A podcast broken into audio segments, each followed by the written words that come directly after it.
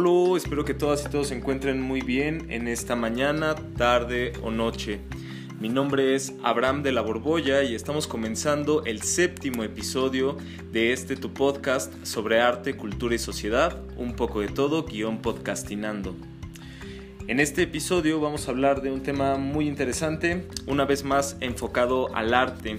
Ya hace falta que hagamos otro episodio al respecto de la literatura o de música o de teatro. Pero bueno, esta vez hablaremos de los museos, de la figura del museo en la contemporaneidad, sobre todo. Para ello me acompaña el doctor Miguel Ledesma, quien estudió su licenciatura en artes visuales en la UNAM, en la ENAP, y cursó su maestría en artes visuales también en la UNAM. El doctorado, eh, bueno, el doctorado lo estudió en la Universidad Autónoma del, del Estado de Morelos y su doctorado se llama en Imagen, Arte, Cultura y Sociedad. Actualmente es profesor investigador en el Instituto de Artes de la Universidad Autónoma del Estado de Hidalgo.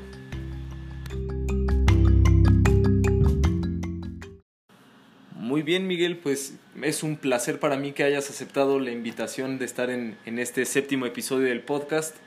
Eh, y me gustaría que rompiéramos el hielo. Platícame cómo ha estado tu semana, cómo ha estado eh, esta cuarentena en general. ¿Qué tal, Abraham? Pues muchas gracias por invitarme. Eh, saludos a todos que nos escuchan. Eh, pues, pues bien, mira, pues he tenido algo de una carga de trabajo. Este, en esta cuarentena cambió nuestra rutina y pues ahora nos hemos tenido que adaptar a, compartir espacio de trabajo y de, y de, el, mismo espacio que es nuestra casa, es nuestro espacio de trabajo. Entonces hemos tenido que que adaptarnos y esto es algo que a mí en lo personal me ha costado un poco de trabajo porque pues generalmente en casa es como el espacio de el tiempo de ocio, ¿no? Sí. Y entonces cuando se combina ya de pronto hay que tener un poco de orden para, para también poder descansar porque a veces el trabajo es absorbente. Sin embargo, esta semana pues ya he tratado de terminar algunos pendientes que teníamos importantes de, la, de, de trabajo en el instituto y pues ya, parece, espero que ya este próximo mes ya estemos un poco más tranquilos. Gracias por preguntar. Perfecto, sí, porque además todos estamos en videoconferencia todo el tiempo, entonces tienes que estar en diferentes habitaciones para no interferir y, demás. Es una bronca. Sí, y más que nuestra familia aquí, este, pues bueno, mi esposa Julia, que también la conoces, da clases también en el Instituto, de, Instituto de Artes. Mi hija está en la primaria y todo es en línea, entonces los tres estamos a veces conectados al mismo tiempo. Y como estudio tenemos que coordinarnos para, para las habitaciones y el, el ruido, el internet, etcétera. Pero ya estamos, ya, ya, ya nos estamos habituando. Sí, ya, ya, ya llevamos muchísimos meses, ya era, ya es hora de que estemos como habituados a esto. Sí. Perfecto. Pues te parece si entramos en materia. El tema, como ya lo mencionaba en la presentación, pues es el museo en la contemporaneidad principalmente, pero creo que sería bueno introducir el tema hablando un poquito de los antecedentes del museo. Eh, pensemos en el museo Obviamente en este podcast vamos a hablar del museo eh, como lo entendemos en, en, el mundo contemporáneo. Pero bueno, hay que, hay que ser conscientes que el museo, pues no como tal, pero sí eh, un acercamiento al museo tenemos desde la antigua Babilonia, con estos gabinetes de maravillas de la humanidad y demás. En cada, en cada sociedad hemos tenido estos, estos espacios, estos recintos de colección de objetos eh, de relevancia cultural, digámoslo así. Eh, bienes culturales los conocemos ahora, eh, pero la palabra museo encontré que, se utilizó una de las primeras veces, museo ya como tal, por el italiano Pablo Giovio, para describir un recinto donde él exhibía retratos, libros, armas y toda clase de objetos que tenían cierto valor para él. También con el descubrimiento de, América, pues empezaron estas grandes colecciones eh, solo de, objetos zoológicos y etnológicos que eh, en principio estaban todos acumulados en un mismo espacio, en estos gabinetes de curiosidades que también se llamaba, eran llamados por, por la burguesía culta, entre comillas, digámoslo así. Eh, pero después pienso que el concepto de museo más acercado a lo que entendemos actualmente surge por ahí del Renacimiento en el siglo XIX, más o menos, siglo XVIII, XIX, y creo que surge también por esta noción de que, que, se adopta en este, en este periodo romántico del romanticismo al respecto de la conservación y en muchos casos del estudio de objetos con relevancia histórica, cultural, este, estos bienes, bienes culturales que decíamos.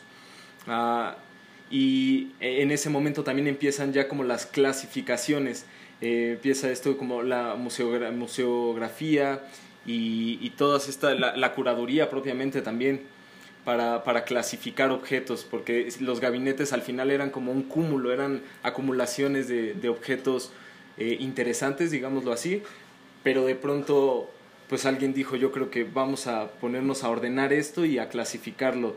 Eh, objetos de historia natural a un lado, eh, objetos artísticos por otro lado, etnológicos por otro lado, y creo que ahí surge un poquito la, la idea contemporánea del museo, que es como esta clasificación y este, esta exhibición de objetos culturales.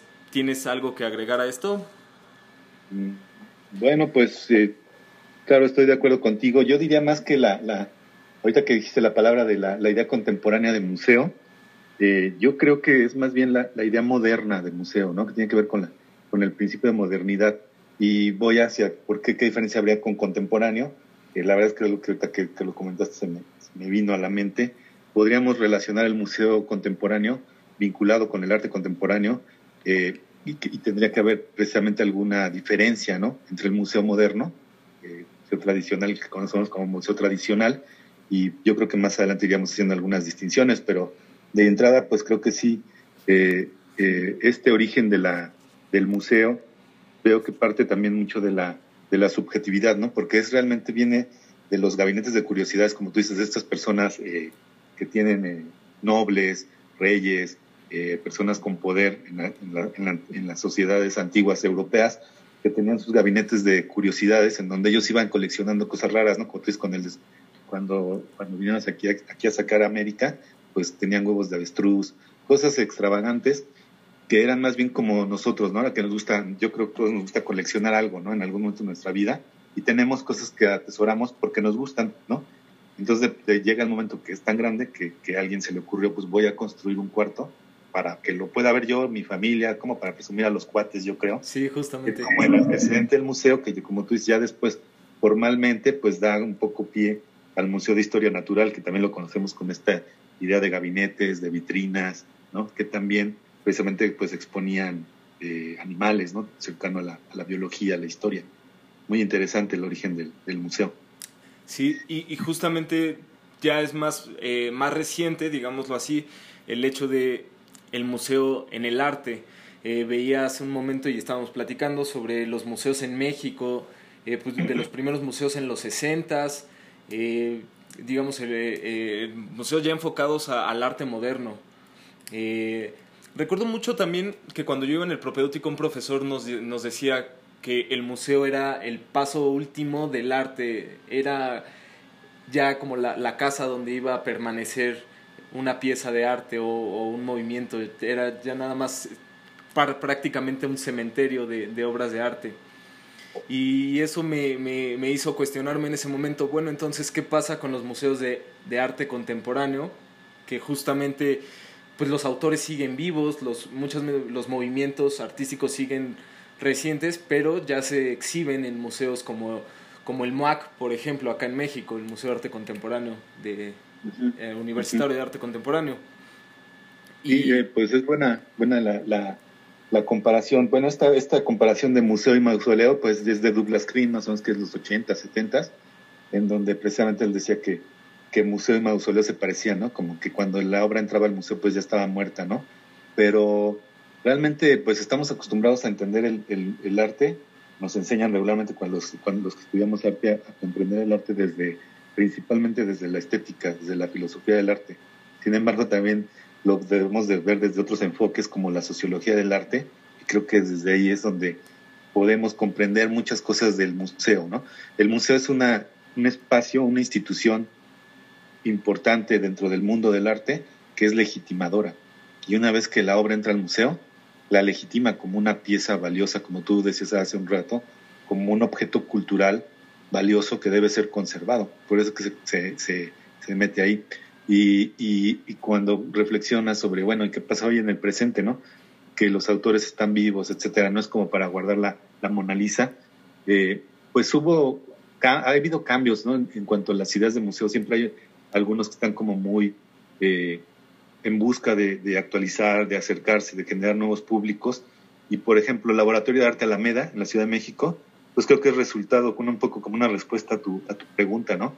Esta idea de que es, del museo ya no es algo en donde vas a ver algo acabado, sino algo que está pasando, algo procesual, ¿no? Y esta idea de laboratorio, Arte Alameda, pues finalmente es un espacio de exhibición de arte, pero y finalmente creo que sigue siendo un museo más o menos con las condiciones de lo moderno, pero en un momento te, da la idea de que la obra puede ser ahí, ¿no? Por ejemplo, eh, un museo eh, de los 90 muy importante, pues es Exteresa Arte Actual, ¿no? Que está ya a una media calle del Zócalo, y, y este fue creado por Eloy Tarcisio, ¿no? En los 90, y era cuando estaba muy en boga todo lo que era el arte contemporáneo, se le llamaba arte alternativo, ¿no? Porque básicamente la, la política cultural apoyaba más al tipo de arte eh, de pintura, escultura modernista. Y, y, y el, y el arte actual, pues sí planteaba como este tipo de obras eh, más cercanas al arte contemporáneo. Por ejemplo, yo recuerdo ahí muy exitoso el festival de, de performance, ¿no? Que era internacional, muy padre, y que realmente las obras de performance, pues tú sabes que son eventos, son, son acciones, situaciones que se, que se generan ahí empiezan y terminan y es, son efímeras, digamos, ¿no? Entonces ahí sí entenderíamos como esta obra más cercana, yo digo, a un laboratorio en donde están sucediendo cosas en el momento que el público las está viendo. Sí, tal vez eh, sería también cuestión como de, de recontextualizar el concepto de, de, museo, porque como, como tú dices, bueno, eh, y como decíamos al inicio, el museo de, de entrada era un recinto para acumular bienes materiales, para, pues sí, para exhibir bienes materiales. Y de pronto llega el arte contemporáneo y te dice, bueno, es que también un performance es una pieza de arte y también queremos exhibirlo, pero esa, estas no se acumulan. Eh, también un montón de piezas de arte efímero. Y cómo, cómo el museo se ha adaptado a, esta, a, estas eh, nuevas propuestas, digámoslo así, pues sí tiene que ver más bien con estos laboratorios de, de arte que, que tú mencionas. Eh, Sí, sí. Sí, tiene que ver con eso. Perdón, te interrumpí. Sí, no, no, está bien, está bien, está bien. Tiene que ver con, con, con, eso, con los laboratorios de arte, pero al mismo tiempo, como tú dices, cómo, cómo se han ido hilando estas redes. Porque es importante el museo.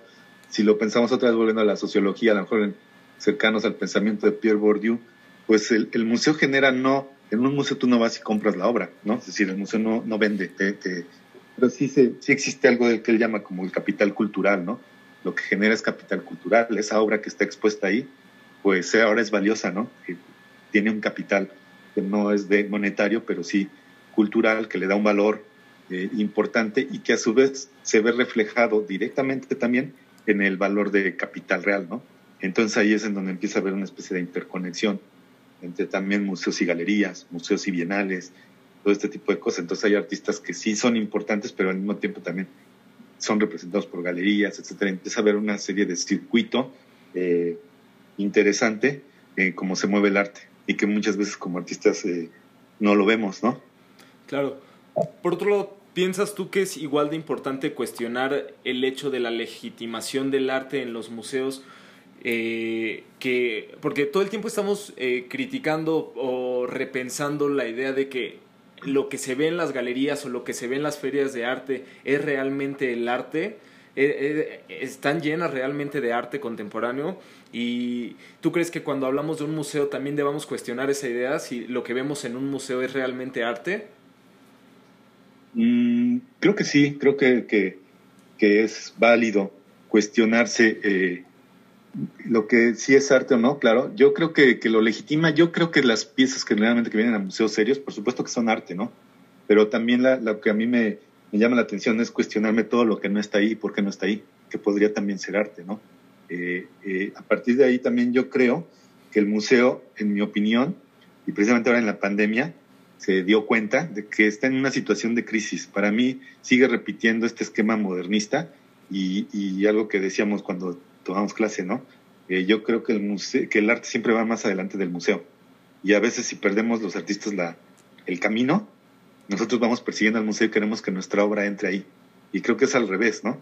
Eh, el museo siempre va adelante, que el arte siempre va adelante y, y, y, a veces rebasa al museo. Por eso que yo comentaba hace, eh, al inicio que, creo que el museo contemporáneo eh, va hacia, más enfocado hacia los museos de autor, como el museo este de Marcel Broddaers, que hace, hace unas décadas él inaugura su propio museo como artista, como obra de arte en su casa, y después da el Museo de las Águilas, que tiene varias, eh, digamos, eventos, situaciones, activaciones, incluso dentro de un museo, dentro de un museo.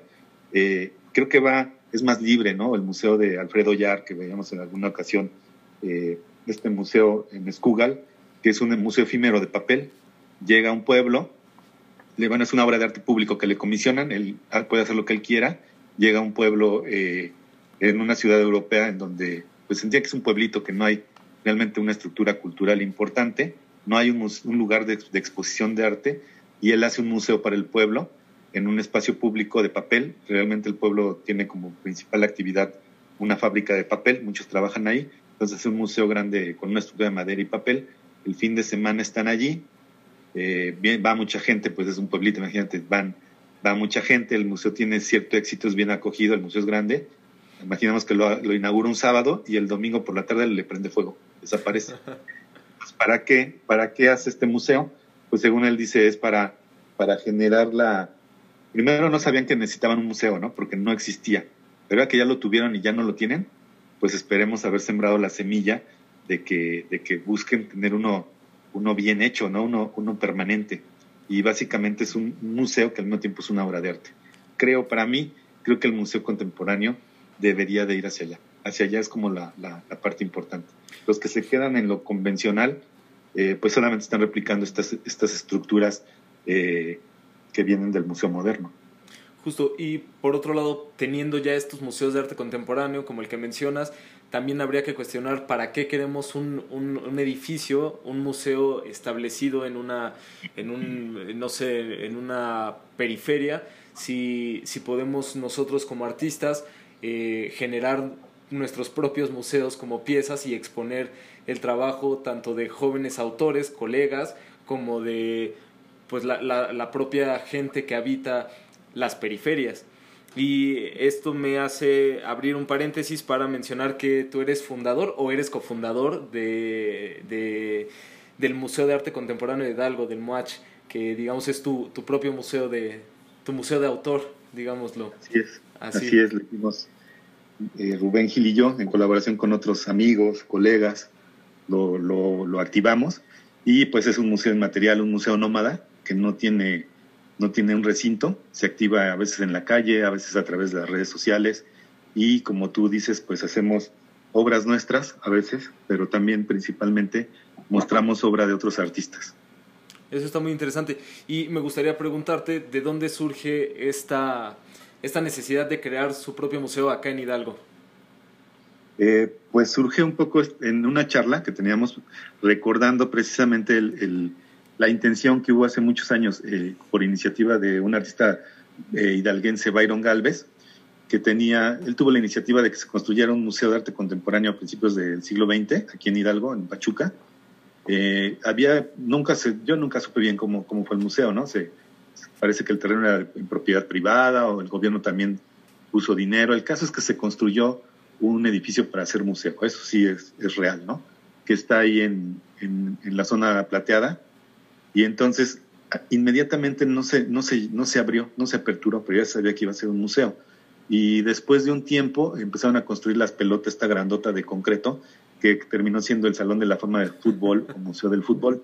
Entonces lo que iba a ser el Museo de Arte Contemporáneo de Hidalgo terminó siendo inaugurado como, como el Salón de la Fama del Fútbol y pues ahí se fue al traste de arte contemporáneo aquí en Hidalgo estamos recordando esto y platicando, y entonces fue que dijimos, entre la charla, bueno, pues yo creo que lo hay que hacer un propio museo. A mí se me ocurre hacer un museo en un, en un tianguis, ¿no? En un puesto de tianguis, pero que se llama Museo de Arte Contemporáneo, porque realmente es lo que, lo que tenemos, ¿no? Es decir, al mismo tiempo es algo como un poco sarcástico, sarcástico ¿no? Tiene el nombre así muy, muy formal, pero realmente está hecho de, del hecho que es eh, un proyecto fracasado. Es la acción. Y está muy interesante porque el primer contacto que tuve con el match fue alguna vez que me invitaste a una, eh, pues digamos, a un ensayo, a una presentación de, de arte sonoro con Chinchilla y, y Rubén Gil. y el museo era, pues justo era esta lona montada en la parte de afuera del departamento de Rubén Gil y dentro de, ese recinto se presentaba la obra.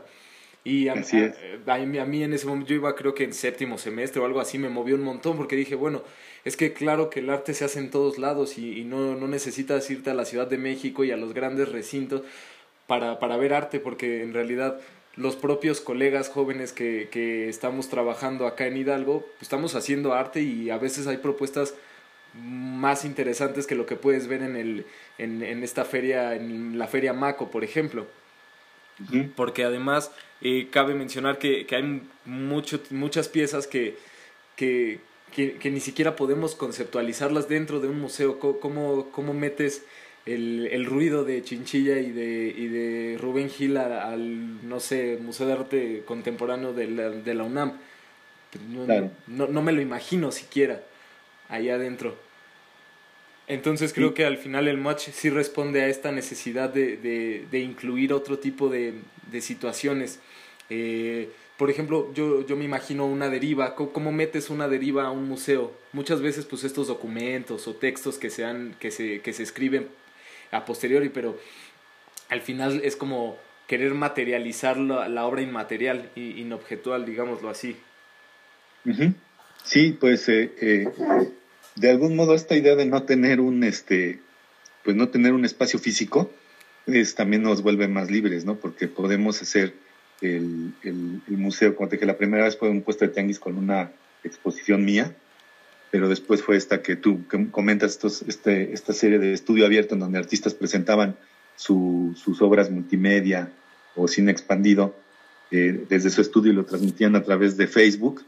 Eh, pues son un montón de cosas que nos permiten estar, otra fue en Plaza, en, el Parque Hidalgo, otra en el Hostal, etc. Hemos tenido eh, varias actividades en donde pues sería imposible si tuviéramos un, un, una, imagínate, es que yo creo que lo que le pesa al museo, eh, se entiende, yo creo que muchas veces no solo es la infraestructura, sino también la nómina, ¿no? Porque es decir, si eres un empleado, pues cómo haces para, para poder tener esta flexibilidad, a veces el presupuesto es corto, y no te daría la, la, la, oportunidad de estar haciendo, ejecutando obras fuera del museo. Hay algunos que ya lo empiezan a hacer, por supuesto, MAC tiene programas muy interesantes, pero nosotros tenemos esta libertad de, de hacerlo cuando podemos, cuando queremos y en donde podemos, ¿no? Entonces, eso para nosotros es algo que nos ha dado mucha libertad. Claro. ¿En qué año inauguran el MUACH? En el 2018 fue la primera activación, decimos que el museo se activa y a la fecha pues hemos tenido varios, varios eventos. Ahorita lo que estamos preparando es la, el Salón de Artistas Rechazados, en donde convocamos a todos los, los artistas que estuvieran interesados en mostrar las obras que hubiesen, les hubiesen rechazado de algún concurso bienal en los últimos tres años. Entonces ahorita estamos preparando porque tuvimos muchas obras y el 20 de noviembre ya las presentaremos en, en nuestras redes sociales para que puedan ver la gente también la obra de algunos que no tuvieron la oportunidad de estar dentro de la, del museo, de la galería, por ejemplo, Tamayo o Alfredo Salce, que fue muy controversial. Sí, una vez más, está, una vez más estamos como en, en los salones independientes. ¿no? De ahí surgió la idea, sí, sí, sí. De ahí surgió la idea un poco, esta idea del salón independiente, que también eh, pues es un, va con nuestra idea del museo, ¿no? Es, una, es, un, es un movimiento también, esta pieza es contracultural, ¿no? Como tú decías, sí eh, reconocemos, no, no quiere decir que el, que el museo no importa, yo creo que es un, un, espacio fundamental, ¿no? Alfredo, Alfredo Yar, el que hace el Museo de Papel, habla de los museos físicos, dice, los, los museos son importantes porque son espacios de libertad. es decir, el artista puede hacer en un museo cosas que no puede hacer en otro lugar y presentarlas, ¿no? A lo mejor sin la censura, por supuesto puede haber censura, pero no es tanto. Eh, entonces son básicos. Yo creo que el, lugar del museo no quiere decir que no debe existir, es importante, debe seguir existiendo, pero también debe tener apertura. Eh, el, como artista tenemos que hacer que el museo cambie, creo, ¿no? Y es un poco esto que hacemos, tú lo dices muy bien. ¿no? Ya el MOAC se encarga de, poder traer con recursos, con muchos recursos, obra de Ai Weiwei, ¿no? Carísimo, me imagino que hacer eso. Eh, y está muy padre que nos den la oportunidad de ver a Nish Kapoor, a todos estos autores, pero nosotros también queremos que vean lo que no se ve en la periferia, ¿no? Eh, este tipo de artistas jóvenes que, eh, o no tan jóvenes, no importa, pero que por algún motivo no pueden acceder ahora a, exponer en un museo, pero en el museo de nosotros sí pueden acceder, es decir, nosotros queremos que, que nuestro espacio sea de apertura y de inclusión, de inclusividad. Además creo que ahora más que nunca es es muy sencillo generar como tu, tu, propio museo ahora con redes sociales y con todo esto de la pandemia que nos ha acelerado este chip como digital y nos ha dicho, a ver, hay un montón de posibilidades en las redes, hay que utilizarlas porque, a ver, no puedes salir de tu casa. Entonces, ¿qué vas a hacer al respecto? Y mientras los museos tradicionales se han quedado rezagados en ese sentido, eh, pues las, eh, los independientes, los artistas independientes o gestores independientes, eh, han creado sus propios museos o sus propias exhibiciones, incluso eh, he visto anuncios de, concursos que, se han generado en redes sociales, ¿no? Eh, y esas me parecen propuestas muy interesantes y que ya se veía venir desde hace, desde hace años, algunos años atrás, pero la pandemia lo, lo aceleró muchísimo. Sí, sí, estoy de acuerdo. Y como decíamos, o sea, es decir, antes, o sea, estos, estos espacios eh, eh, por ejemplo, hay el Museo de Catepec, también hay un Museo de Arte Contemporáneo de Catepec similar al que, al que trabajamos nosotros, ellos creo que empezaron antes, un poquito antes que nosotros. Eh, también es un espacio que no tiene un espacio infraestructura real. Eh, ya existían antes, o sea, es lo que, lo que, lo que decíamos, ¿no? hay cosas que están sucediendo que van más adelante del museo. Siento que los que se pusieron las pilas son los museos ahora que fue la pandemia, ¿no? Por ejemplo, la sala 10 esta de MOAC, que está muy padre, ¿no? Inaugura creo que su, su primera sala virtual, virtual con, una, con unas piezas de Francis Alice, muy padre, ¿no? Eh, y así ha tenido otras, otras piezas. Eh, pues lo hizo hasta que se vio forzado a hacerlo en la, en, la pandemia, ¿no? Por supuesto que tiene otros programas, MOAC creo que es el más, de los que van más a la vanguardia, ¿no? En este tipo de, de actividades y de apertura, pero otros museos, pues entre que reaccionan y no reaccionan, pues se tienen que adecuar, pero ya van, ya van en desventaja, ya van atrás, ¿no? Sí. Por otro lado, ¿crees que sea necesario como creadores eh, independientes, como jóvenes artistas, que si vamos a exponer en digital, hagamos, una, hagamos piezas que tiendan hacia lo digital? ¿Crees necesario eso o, también es muy válido poner, eh, pues hacer pinturas tradicionales, digámoslo, pintura de caballete y tomar su fotografía, su buen registro y subirlo a redes? ¿Tú, tú hacia dónde tiendes más tus ideales al menos? Yo creo que, que, ahorita la pregunta está en el aire y tú lo, lo dices muy bien. ¿Cómo debe ser una, una, una, exposición que se va a mostrar en el, en el, en el Internet? Yo creo que, que, que, debe ser inmaterial, es decir, sí deben ser piezas que están pensadas, hechas para, para proyectarse en un monitor, ¿no? Eh, ya es que eh, hicimos el salón de Gibbs, que fue, estuvo más a cargo de Gil, ¿no? GIF pictórico decía ahí, ¿no? Entonces son obras que están hechas ya planteadas para existir en un celular, para existir en el monitor, no están pensadas para llegar a un espacio físico como es el museo. Podrían ser, podrían hacerlo, pero no es el, momento real. Entonces yo creo que esto es como la pregunta está en el aire. ¿Cómo debe ser el arte actual, no? Y es una pregunta que no es nueva, sino que, que siempre recuerdo este, esta, esta cuestión que hicieron los constructivistas rusos, cuando eran pintores muy avanzados, muy radicales, como Rochenko, por ejemplo, y Elichitsky, y llega el momento cuando ya gana la revolución rusa y se dan cuenta que sus pinturas abstractas, monocromáticas, súper concretas, pues no tienen tanta empatía con los obreros, ¿no? Y entonces, eh, pues se preguntan, ¿cómo debe ser, ¿no? El arte, ahora después de la revolución, ¿cómo debe ser el arte que no es capitalista? ¿Cuáles son las herramientas de nuestra época? Y se dan cuenta que no es la herramienta de la época el pincel y el, y el bastidor y el óleo, ¿no? Sino la cámara fotográfica y la imprenta y es un poco cuando surge también el diseño gráfico ruso, etcétera. Entonces, si nos hacemos esta pregunta al presente, ¿cómo debe ser? ¿Cuáles son las herramientas de nuestra época? Pues es el equipo de cómputo y el Internet. Entonces, creo que, que hacia allá va. No quiere decir que lo demás no, no sea legítimo, pero en este momento pintar un cuadro de dos metros que no puedo montar en una galería, lo puedo hacer, pero realmente eh, yo no, ahorita no, aunque me gustaría ir, pues no, no voy de aquí a Pachuca hasta, hasta un museo ganas no me faltan, pero prefiero quedarme aquí en casa, ¿no? Buscar arte en, en línea que un poco exponerme a que me contagie por ir a ver arte. Claro que es muy importante, pero de, entrada en lo personal es algo particular, ¿no? No quisiera hacerlo. Entonces, ¿para qué quiero hacer cuadros de dos, tres metros muy caros que voy a tener guardados aquí en mi casa? Y en mi caben, además. Sí, coincido contigo en el sentido de que las herramientas contemporáneas pues son, son lo que tenemos más a la mano que nunca, es lo digital, todos estamos frente al ordenador un montón de horas y pues claro que las piezas deben ser como vistas desde ahí, pero eso me, me, me plantea otras cuestiones. Por ejemplo, eh, hace un tiempo, a principios de este año, iba a participar en el, en el ENAPE, en el Encuentro Nacional de Artes y Performance, que se celebra aquí en Hidalgo, también en Pachuca, de hecho. Eh, y yo tenía planteado un performance justamente para esta, para esta, eh, para ese tema, para ese, para esa feria, bueno, más bien para ese encuentro. Y pues ya llegó la pandemia. Eh, estaba planeado creo que para marzo, abril y, al mismo tiempo, casi al mismo tiempo, empezó eh, la cuarentena, el confinamiento. Y la solución del ENAPE pues fue hacer tu performance en digital, hacerlo como video performance. Video performance.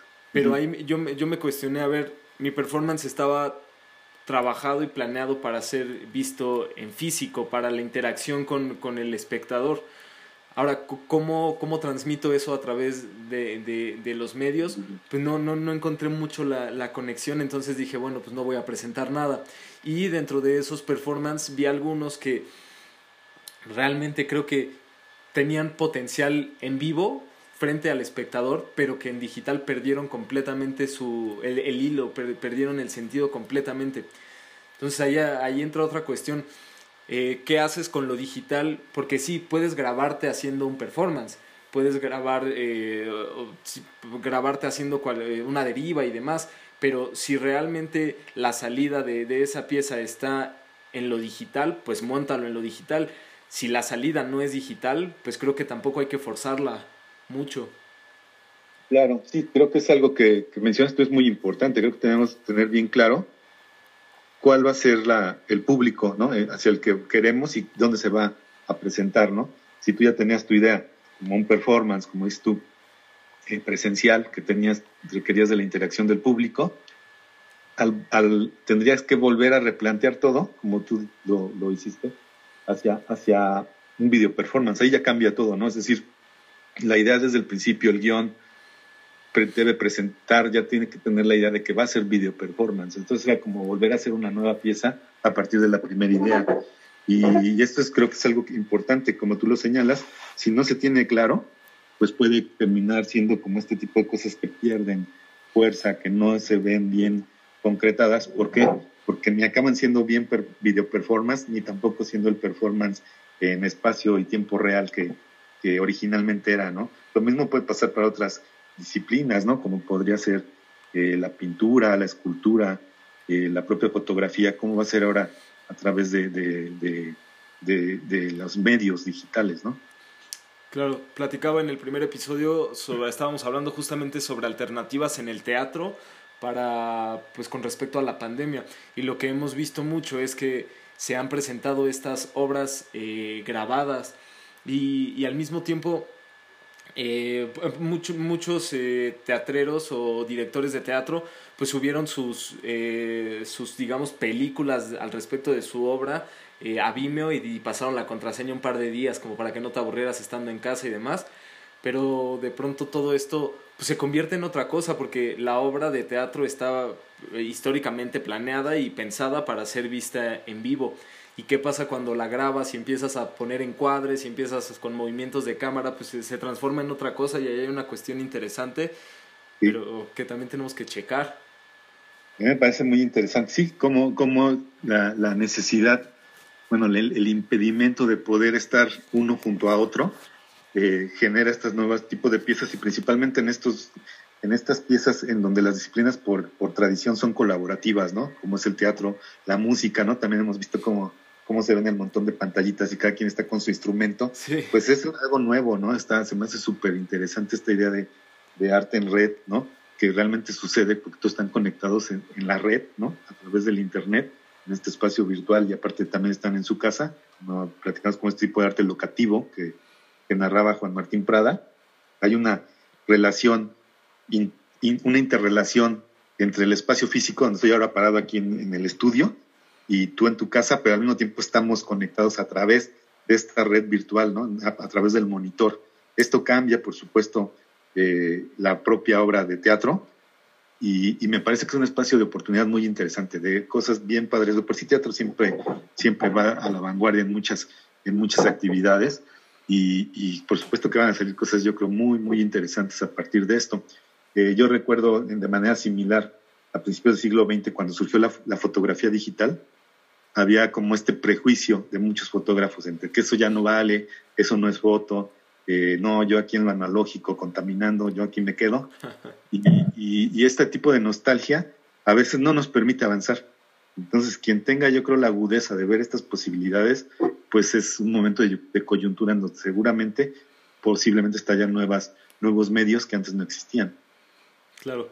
Y ahorita que dices esto acerca de la nostalgia y regresando, retomando un poquito los museos tradicionales, pues sí creo que al final son estos, esto están construidos a partir de estas personas nostálgicas que les gusta pensar en el, en el pasado y en lo que fueron los movimientos y en lo que fueron ciertos artistas en, en cierta época. Y no sé, me, me hace pensar en un trabajo que hice cuando iba en octavo semestre, una investigación, en donde concluí que, que, que, los museos solo están ahí para que llegues tú como espectador y te tomes una selfie. Actualmente eh, la idea del museo ya ni siquiera es ir a aprender o analizar o estudiar obras de arte, es ir y tomarte una selfie y mostrarle en Instagram al mundo que estuviste en tal o cual recinto museístico. Entonces, pues ya la Mona Lisa y las grandes obras de arte pasan a ser como entretenimiento del más, pues, ni siquiera entretenimiento, no sé cómo, ni siquiera sé cómo decirlo, son como cadáveres con los, es como irte a tomar una foto con las momias de Guanajuato prácticamente. Sí, bueno, es que ahí creo que el, sentido del, del, museo se, se, tergiversa. Yo creo en su origen no ha cambiado, ¿no? O sea, sí, sí es importante ir a ver la, la, Mona Lisa, ¿no? Más bien las obras están alrededor de la Mona Lisa, creo que hay mejores. Sí. Eh, es muy importante, o sea, en su esencia el museo sirve como tal, más bien el público para qué lo usamos. Y, como, y volvemos otra vez a este enfoque del, del, de la sociología de la cultura, ¿no? vas a obtener esta especie de estatus, ¿no? Porque tienes cierta cultura, o sea, quieres comprobar con esta selfie que también te gusta el arte, es decir, que eres culto, ¿no? Y volvemos a esta idea de capital cultural, vas a tener tu, tu dosis de capital cultural, soy culto, tengo cierto estatus, ¿por qué? Porque conozco de, de arte, de arte contemporáneo, de, de arte incluso tradicional, puedo tener el, quiero mostrar que tengo los medios económicos y para poder ir podría ir a la playa, pero me fui al Museo del Louvre, ¿no? Entonces, va con esta idea de, la imagen que uno quiere construir hacia los demás. Entonces, sí termina siendo, siendo un riesgo en donde el museo también se vuelve una industria, que eso ya también se ha visto desde Teodoro Adorno, ¿no? Esta industria cultural, en donde pues eh, eh, también hay un, turismo cultural, hay que, hay que reconocerlo. Por ejemplo, Europa pues vive realmente de los, del turismo cultural, o sea, cuánta gente va a París por, por los museos, ¿no? Por, la, por este ambiente bohemio que se generaba en el siglo XX, XIX. Por ello, eh, hay un término que, que, se utiliza para, ahora se me olvidó el autor, pero hay un término que, que se utiliza para este, para este fenómeno que se llama los, el, nuevo institucionalismo. Entonces, eh, se refiere mucho a este, a este boom, digamos, de obras de arte contemporáneo que son muy vistosas como Yayoi Kusama, ¿no?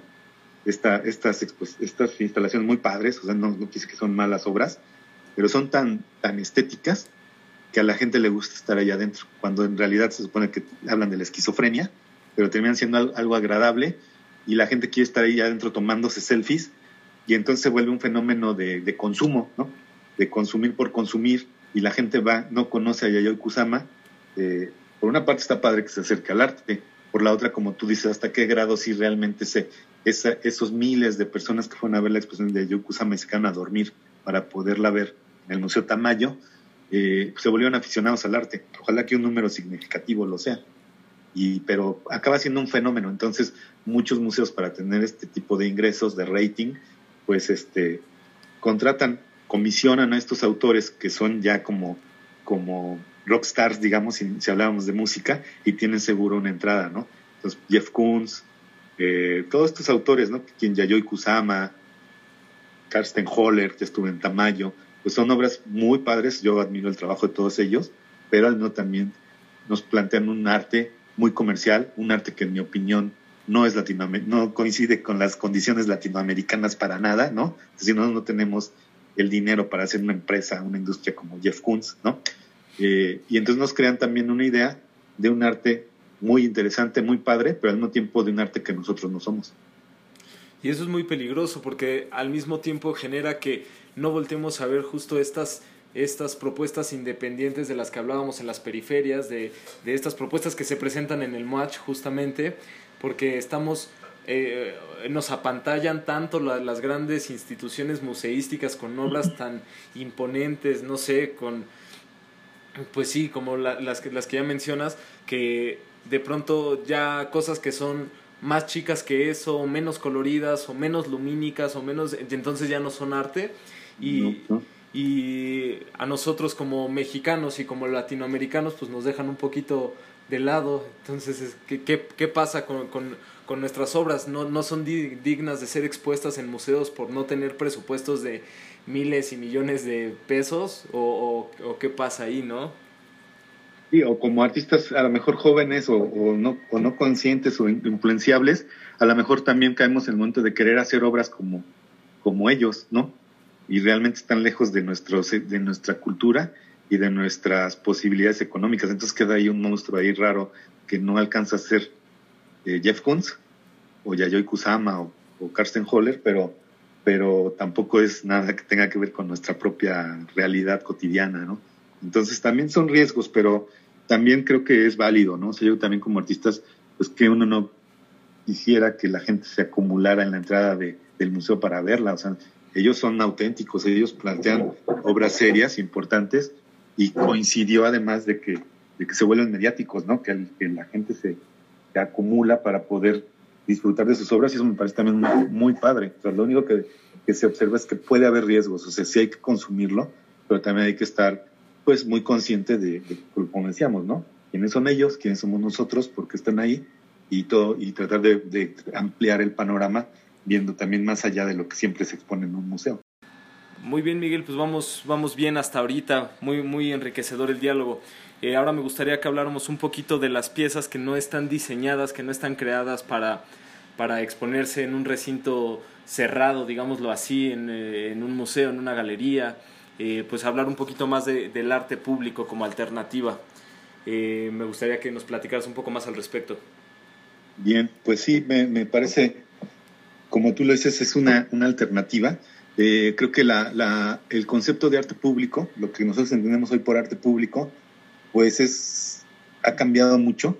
La, el pensamiento general, yo creo que principalmente parece ser que el pensamiento de los, de los funcionarios o los encargados de, de cultura, muchas veces por arte público ellos entienden pintura mural, graffiti, esculturas de Sebastiano, de Marín, eh, de este tipo de monumentos sin embargo, la verdad es que el arte público eh, actual, el arte, del arte público, creo que es un, uno de las, de las manifestaciones del arte más interesantes en la actualidad. Entonces hay un montón de obras de arte público que no son nada de lo que acabamos de mencionar y que suceden fuera del espacio, que a veces son eventos, a veces sí tienen que ver con lo escultórico o con lo pictórico, pero plantean desde las estrategias del arte contemporáneo, plantean otro tipo de, de obras eh, muy significativas, muy interesantes y como nuevo, nuevo arte. Entonces, eh, es interesante el arte público contemporáneo porque también no está pensado desde un principio, como tú decías, del performance y el video performance.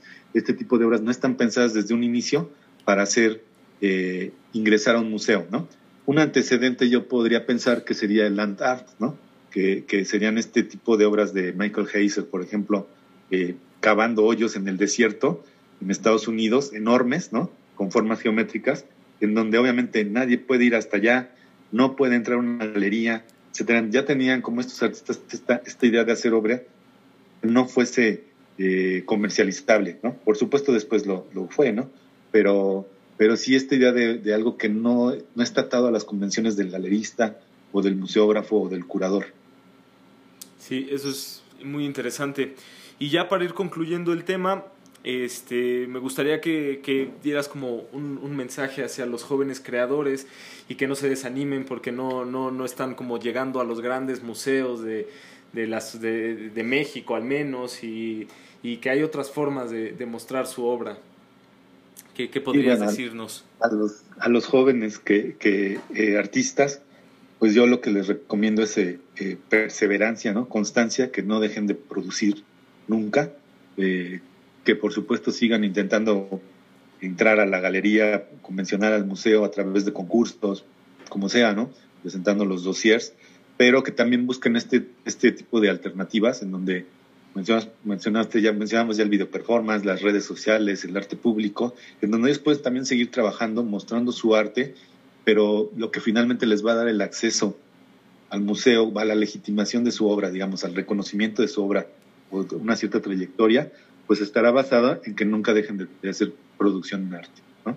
Un artista que, que no produce, pues difícilmente se puede llamar, yo creo, artista, ¿no? Quien, quien hace dos o tres obras cuando es joven y luego una de vez en cuando, y ya nada más se va a dar clases de arte, ya nunca vuelve a hacer obra, pues ahí está, ahí sería que ha cambiado nada más de, profesión. Yo creo que alguien, un artista debe estar en activo siempre y es lo que yo les recomendaría, ¿no? Siempre hay que hacer, si no tienes para tus óleos, pues invéntate con lo que hay ahí al lado. Hay un montón de, prácticas artísticas que, que no requieren de los del mármol y del cincel y se puede hacer. El chiste es nunca dejar de hacer arte.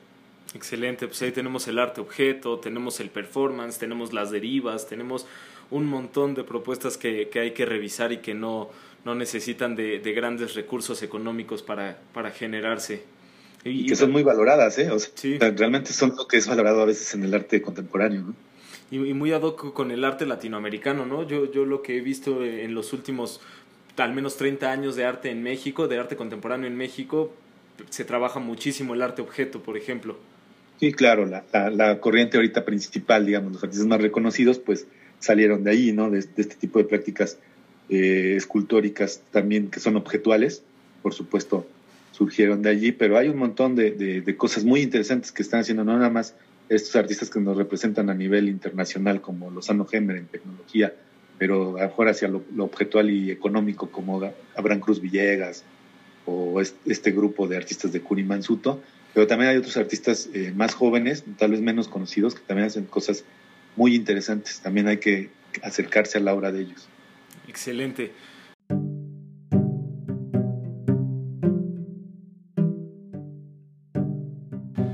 Bueno, yo creo que con eso podríamos ir concluyendo. Y eh, para finalizar, ¿quieres pasarnos alguna de tus redes sociales o las redes sociales del match para que nuestras y nuestros escuchas eh, pues tengan donde contactarte, donde seguirte? Sí, el match, eh, tenemos la página, está en construcción apenas, pero ya pueden ver algunas imágenes. Es matchmuseo.com y mi página personal con obra individual es miguelledesma.com. Excelente. En redes sociales eh, tienes al match, en Facebook, Instagram. Redes sociales es arroba matchmuseo. Ok. Ahí tenemos todas las actividades. El 20 de noviembre vamos a presentar el salón de, rechazados. Eh, estamos rechazados y esperemos que nos visiten y que compartan mucho lo, que publicamos allí. Excelente. También podemos propuestas para quien esté interesado, pues mándenos ahí un mensajito en, redes sociales para ir viendo si tienen algún proyecto que, quisieran presentar a través de nuestras redes o, ver cómo podríamos trabajar a, través de la, de la figura del match. También son bienvenidas sus propuestas. ¿Qué, ¿Qué propuestas entran al match? Pues a nosotros nos gustan eh, proyectos, eh, propuestas que sean, eh, sí sean proyecto artístico, pero que al mismo tiempo planteen una nueva forma de museo o de galería o de exposición. ¿no? Es decir, sí es mi obra, pero ¿cómo la voy a exponer? ¿no? Que no sea, que salga de lo convencional. Perfectísimo. Bueno, con eso... Eh, mande, mande. Te estás apuntando. Bienvenido. Sí, ya, ya estoy pensando. Va, muy bien. Excelente. Pues con eso damos por concluido la sesión de hoy, la séptima semana ya, se ha pasado volando, ya vamos casi para los dos meses.